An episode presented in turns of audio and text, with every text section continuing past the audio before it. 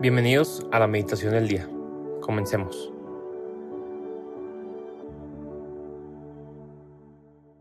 En el nombre del Padre y del Hijo y del Espíritu Santo. Amén. Espíritu Santo, te pedimos que vengas a nosotros en este día sábado, en el que no tenemos nuestras ocupaciones normales, quizás de estudio, de trabajo, de responsabilidades. Ayúdanos a que en este día, un poco más tranquilos, podamos realmente entrar en este clima de oración con el corazón abierto, con la mente abierta para que tú puedas hacer tu obra en mí, para que tú puedas revelarme esa palabra, ese mensaje que necesito en este momento de mi vida. Espíritu Santo, ilumíname, ensancha mi corazón en este momento de oración. Hoy sábado 3 de septiembre vamos a reflexionar en el Evangelio según San Lucas, capítulo 6, versículos del 1 al 5. Dice lo siguiente. Un sábado Jesús iba atravesando unos sembrados y sus discípulos arrancaban espigas al pasar. Las restregaban entre las manos y se comían los granos. Entonces unos fariseos les dijeron, ¿por qué hacen lo que está prohibido hacer en sábado? Jesús les respondió, ¿acaso no han leído lo que hizo David una vez que tenían hambre él y sus hombres?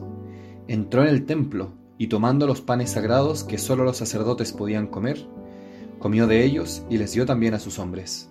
Y añadió, el Hijo del Hombre también es dueño del sábado. Palabra del Señor, gloria a ti, Señor Jesús.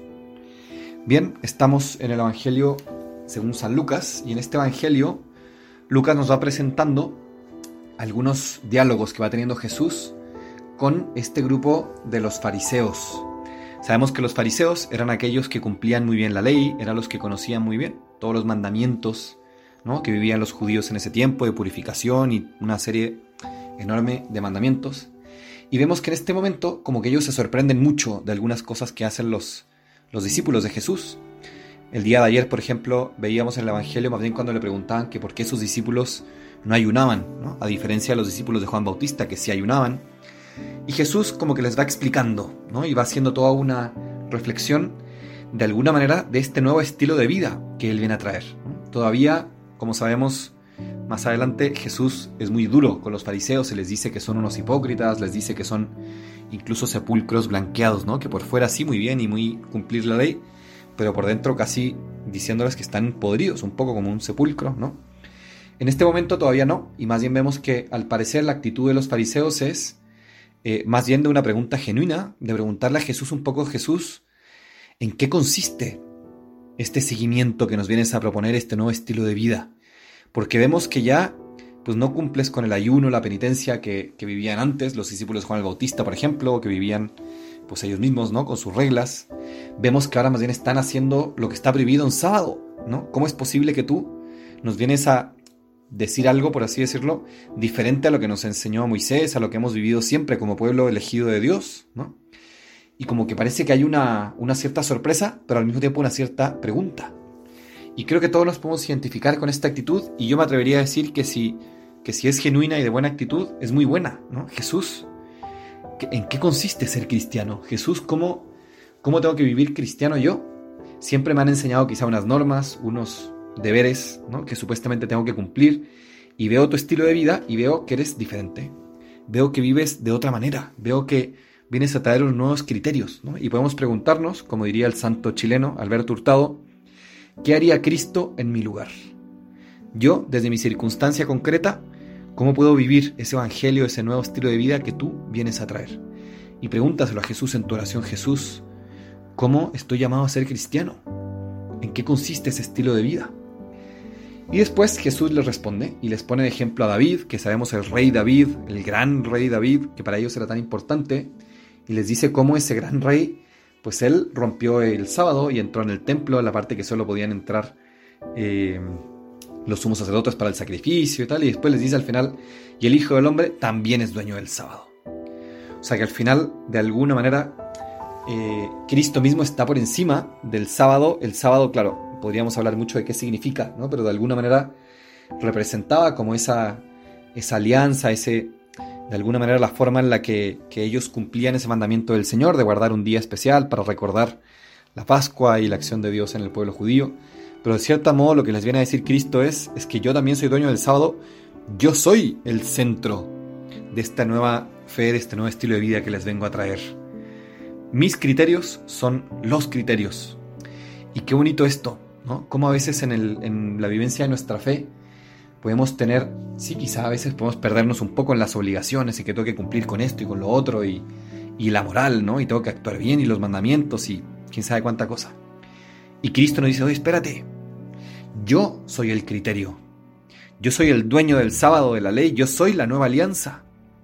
Y qué esperanzador para los cristianos tener este criterio tan seguro, Cristo. ¿Cómo debemos comportarnos? Pues hay que voltear a ver a Cristo. ¿Qué haría Cristo en mi lugar? ¿No? ¿Cuál es el estilo de vida de un cristiano? Pues hay que ver a Cristo, que se preocupaba siempre por el bien de los otros, que incluso en este caso, pues sí, los apóstoles pues estaban los discípulos de Jesús estaban tomando las espigas y, eh, se comían los granos, tal, y pues para Cristo parece que es más importante saciar el hambre que el cumplir una normativa externa, ¿no? Y después vemos a Cristo sanando a los enfermos, curando, perdonando los pecados, pues eso sí a Cristo. Qué bonito, ¿no? Centrarnos nuestra vida, nuestro estilo de vida en Cristo. Él es el modelo, Él es el criterio, en Él está siempre la respuesta él es dueño del sábado, Él está muy por encima de cualquier normativa, de cualquier cosa.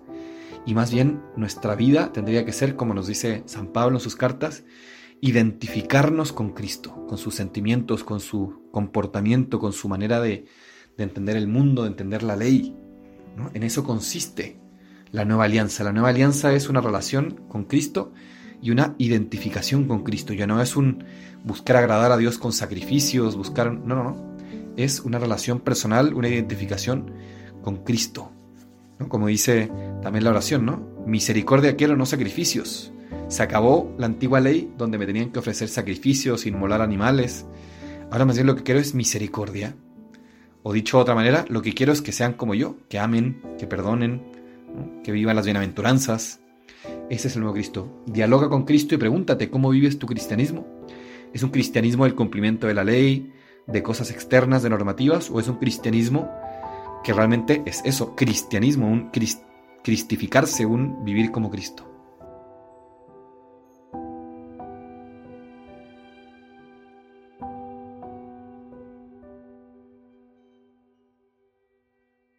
Te damos gracias, Señor, por todos tus beneficios, a ti que vives y reinas por los siglos de los siglos.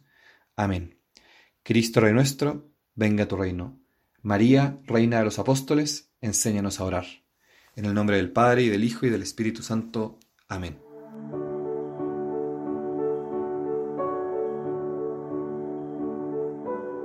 Permanece meditando lo que más te haya llegado al corazón. Nos escuchamos mañana.